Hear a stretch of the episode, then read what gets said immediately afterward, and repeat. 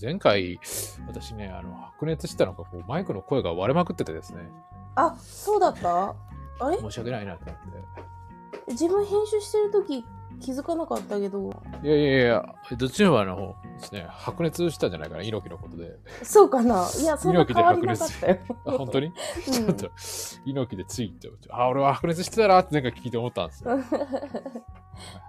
なんか早く、うん。あの YouTube とかで猪木の回たくさんの人に聞いてもらって反反響欲しいですよね。反響欲しいですね。ねちょっと、やっぱりね、あの、こう、ついね、ちょっとストロングスタイルですから。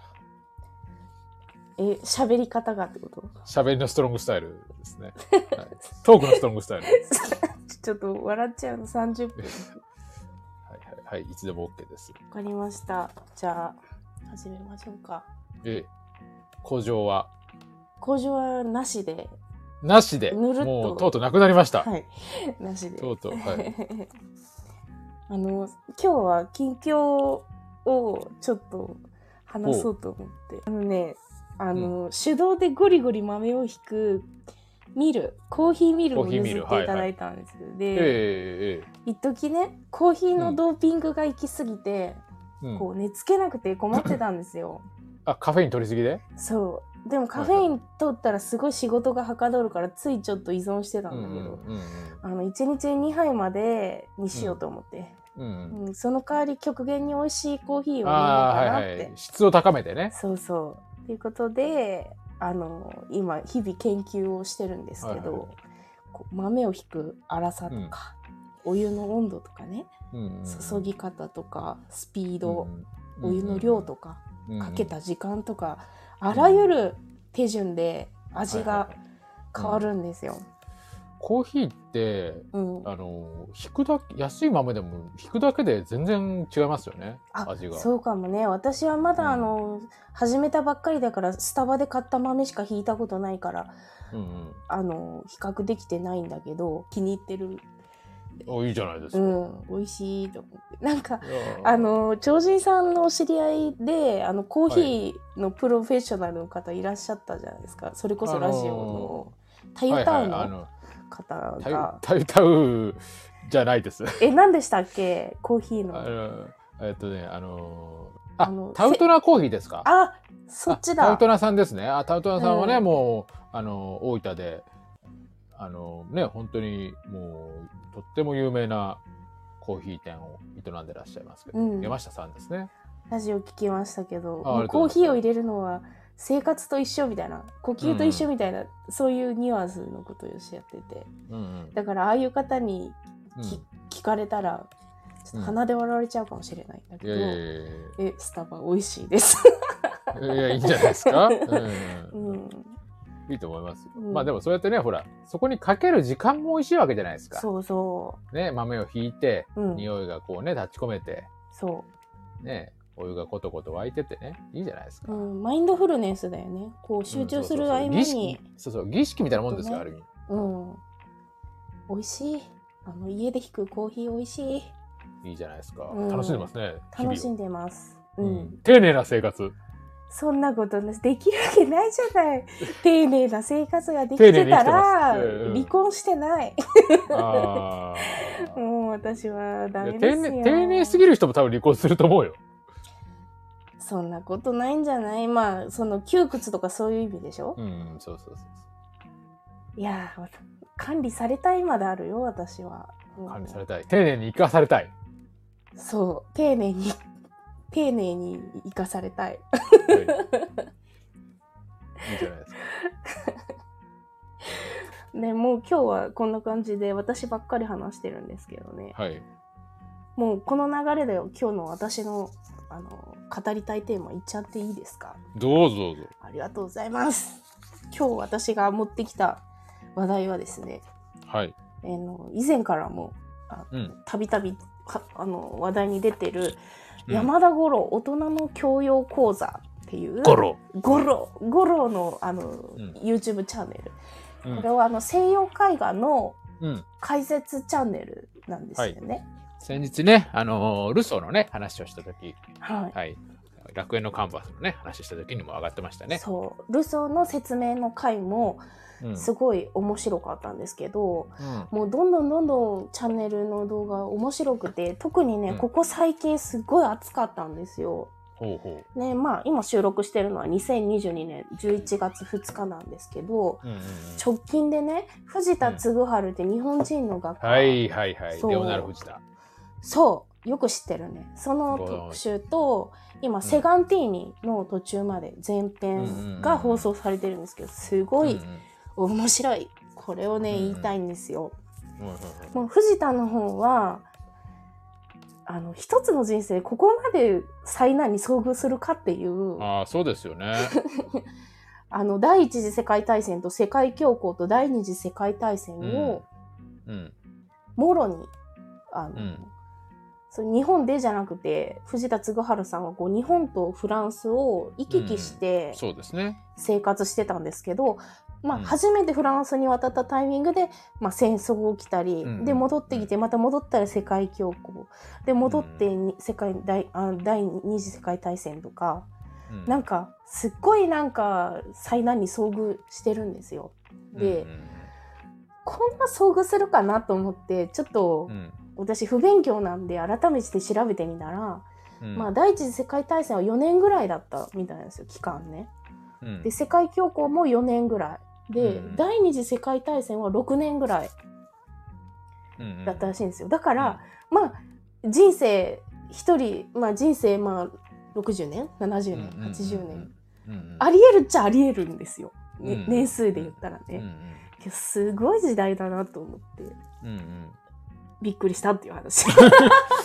いやね、あのー 僕はやっぱり、あの藤田嗣治の絵僕好きなんですよ。うん。で、であの人のやっぱりこの、そのなんていうのかな、こう人生の中で、うんうん。あのやっぱり戦争ってものがすごく暗い影を落としてて、そうなの。あの人は戦争画を描くんですよね。そう。よくご存知ですね、えーねやっぱりあのでその後の書いた後の本人のこのなんて扱われ方っていうんですか、うんうんうん。とかをのストーリーとかをやっぱり見るとうん。すごくねなんかこう時代に翻弄されほ本人はね真摯に絵を描いただけなのに、うん。ねあのーなんていうのかなやっぱり周りの要はなんかなこうむ無慈悲さというかさね、人のこのなんていうのおろまあ浅はかさみたいなものをうん。つくづく感じますよね。そう、うん。まだそう終戦までの間の話でも、うん、すっごい翻弄されてる人の都そ合で。うでね。うん。あーかわいそうだなっていうところもあるし、うん本当に、日本に捨てられたってね。うん、なんか。思うところはありますけどうね、ん。うん、こういうとこあるねまあ我々ねねっていうええ反省もあります。うん。まああのね日本という枠に本当に収まらなかったんでしょうね。やっぱり小さなねあの枠の中では本人の才能も含めたけど、そうですね。うん、うん。やっぱり、まあ、おかっぱ、おかっぱスタイルだった方なんで、うん。まあね、あいつ変なメガネとおかっぱでうん笑い取ろうとしてんじゃねえかって、そういえばガチンコの、あの、お笑い道で、あの、巨人師匠が山ちゃんのこと怒ってましたよね。お前そう髪切ってこいってあのガチンコで 言ってましたよ、ね。ひどいね。まあでも巨人師匠は悪くないです。巨人師匠はね。まあで、私が、はいあの今日い一番話したかったのはセガンティーニの話ね。はいはいもうこっから3分ぐらいもう怒涛で喋るからああどうぞ押しちゃった。セガンティーニってあれですよね。あのーなんていうのかな。アルプスとか、うん。ああいう山のこう風景の絵とか描いてる印象がありますね。あさすがです。その通りで、合ってます、うん、はい。あの明るい明るい農村。だから、うんうん。有名な農村絵画だと、ミレーの落ち穂拾いとかが有名なんですけど、うん。あれよりもすっごいあれのすっごい明るいやつっていうイメージで大丈夫だと思います。うん。でこのセガンティーニのストーリーを、うん。どんな人に勧めたいかっていうとね、うんはい。愛の形は人と違ったっていいんだよっていう言葉に励まされる人にぜひお。おすすめしたい。聞きましょのです。はい、でね追いかけっこの名に恥じず、うんやっと初めて最近バックナンバーを聞いたんですよ。バックナンバーってバンドがあるんでしょ？知らないけど。バックナンバーですね。あのー我々ね、バックナンバーの、あのー、大分のバックナンバーと呼ばれてますから。あ、そうなの？ごめん、ちょっとよくわからないんだけど、元がよくわかんないからさ、乗りツッコミにもならないんだけどさ、ええまたしても勝手に聞き間違いをして感動してたんだけど、正解は止めどなく溢れたらいいのに、誰にでも分けられたらいいのに、ああ、色味も形も人と違ったっていいんだよ、という歌詞だったんですよ、正解はね、ほう、なるほど。うん。でも私、てっきり、うん愛の形も人と違ったっていいんだよ、と聞き間違いしてたんですよ。いいじゃないですか。愛の子たちが一つ違ったって。そうで、止めどなく溢れたらいいのに、分けられたらいいのにっていうのも、うん。あの、こう、さあ、例えば戦争だったりしたら、自分の国、隣の国うん。とかね、あるいは同じ国の中でも、この派閥、この派閥とかさ、そんなんじゃなくて、うん、こう、みみんなで分け合えたらいいのにっていう、うんこう、願いなのかなって思ってたんですよ。うんうんで、勝手に感動してたんですけど、今日ははいはい。投資で歌詞を読んで、あ全然違うっていうかことが分かっちゃったんですけど。ええまあいいです、まあいいです。まあそれは置いといてね。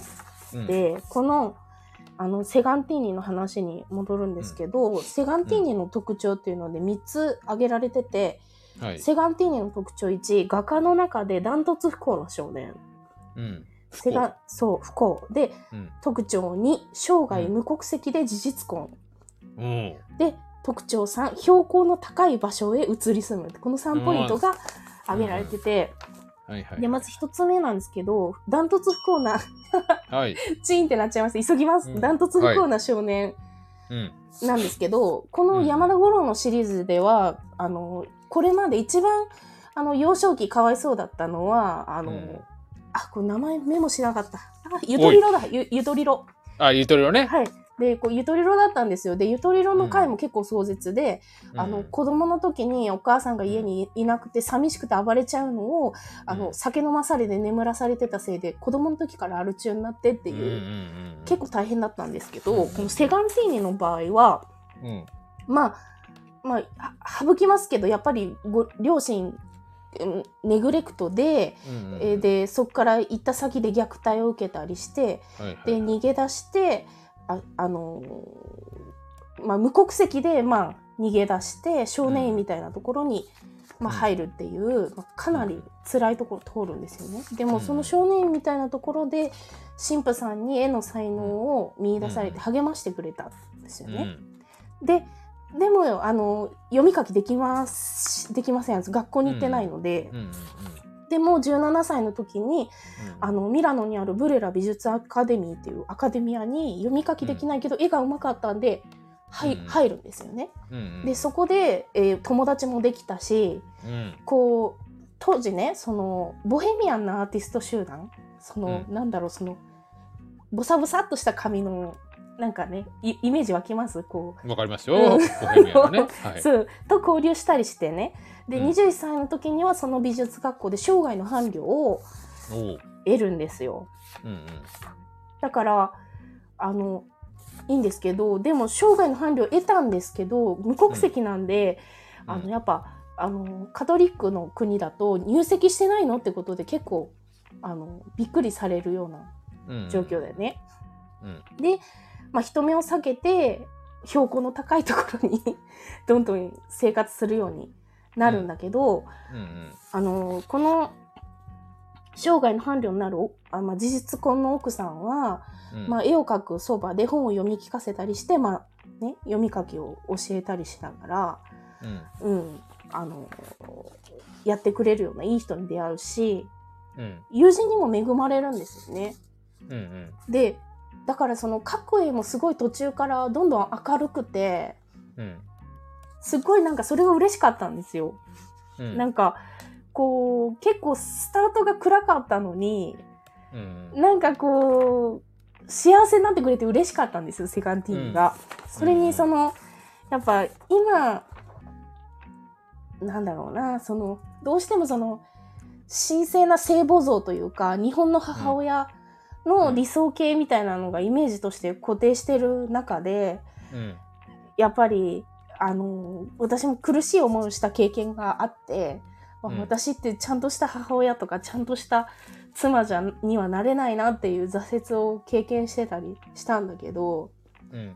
だからこれから恋愛してもやっぱもう結婚とか厳しいだろうなって思ってて、でもはなんかまあ、そこで勇気もらったのは岡本太郎さんが芸術家の奥さんえと、まあ生涯、うん事実婚を突き通したってその結婚っていうのはもうその人間が作ったルールだから別うにん。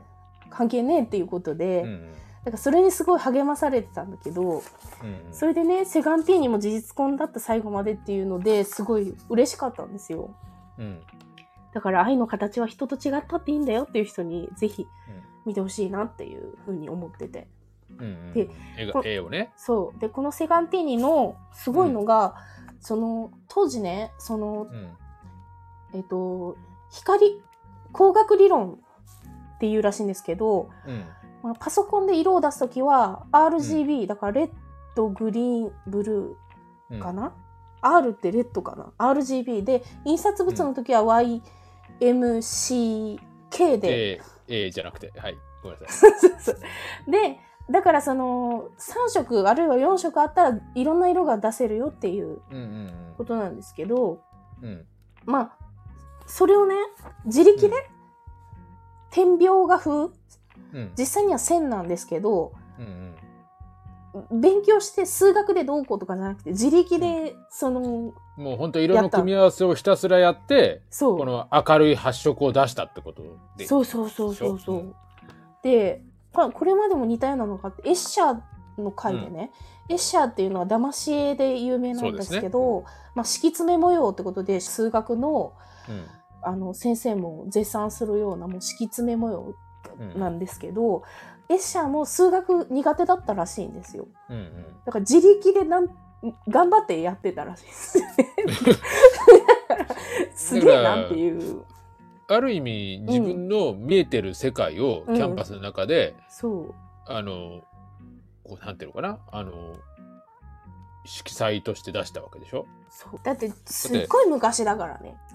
もうすごいよね。そのコンピューターええとかじゃないのにさ、RGB。そうですね。うんで、その先にその点描で RGB をチャレンジしてる人派閥ああるんだけど、うん。そことは別にね、自分で。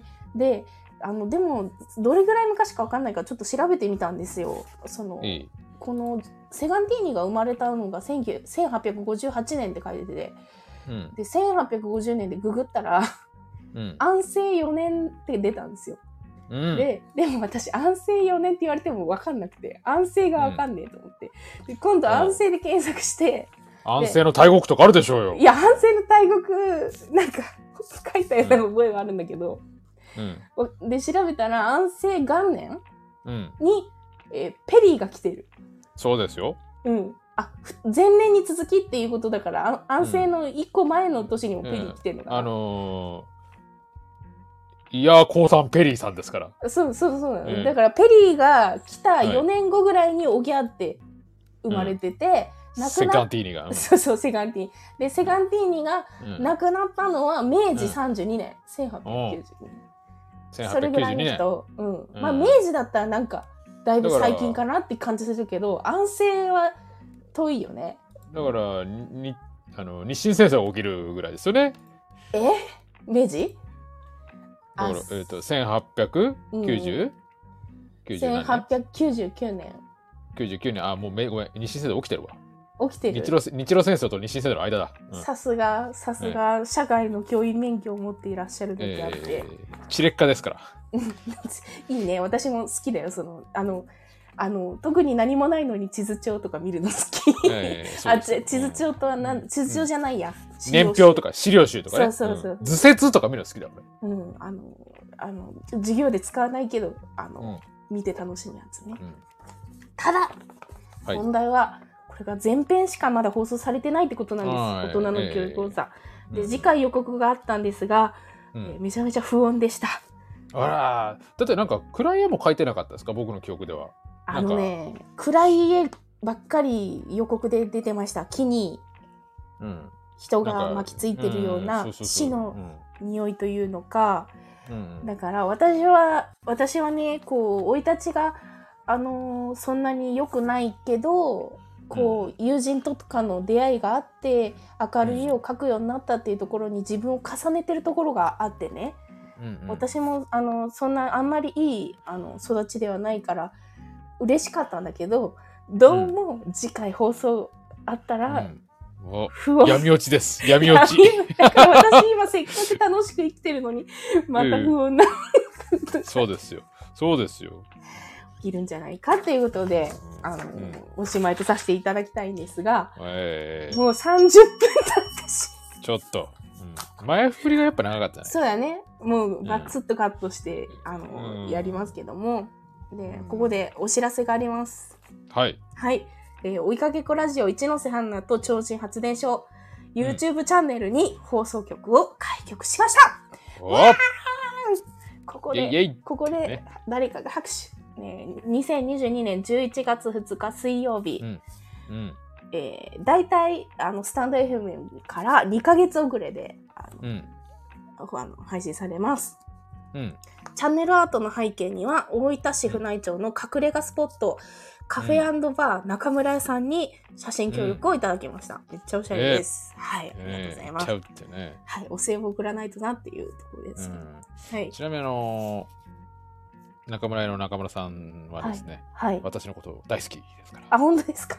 え本当？それ、あの、影で、うそんなこと思ってないけどって言われるパターン。えいやいやいやいやあのなんかね、あのとにかく彼は面白いと。そうですか。と言っていたとか言っていないとか。はい。もうはいなんでちょっと宣伝、カフェバー中村屋大分市府内町1-6-41、広瀬ビル301、えーはい貸し切り、コスプレ、うん月一い月一企画、ボードゲーム、うんさまざま、さまざまなジャンルが飛び交うお店です、とのことです。え行ってくださいいい、いいお店です。はい。いいお店です。ねもっとそこら辺も話したいんですが、もうちょっえと時間押しまくってるんで、えーはいまた次回の配信でお会いしましょう。はいさよならさよなら。さよなら。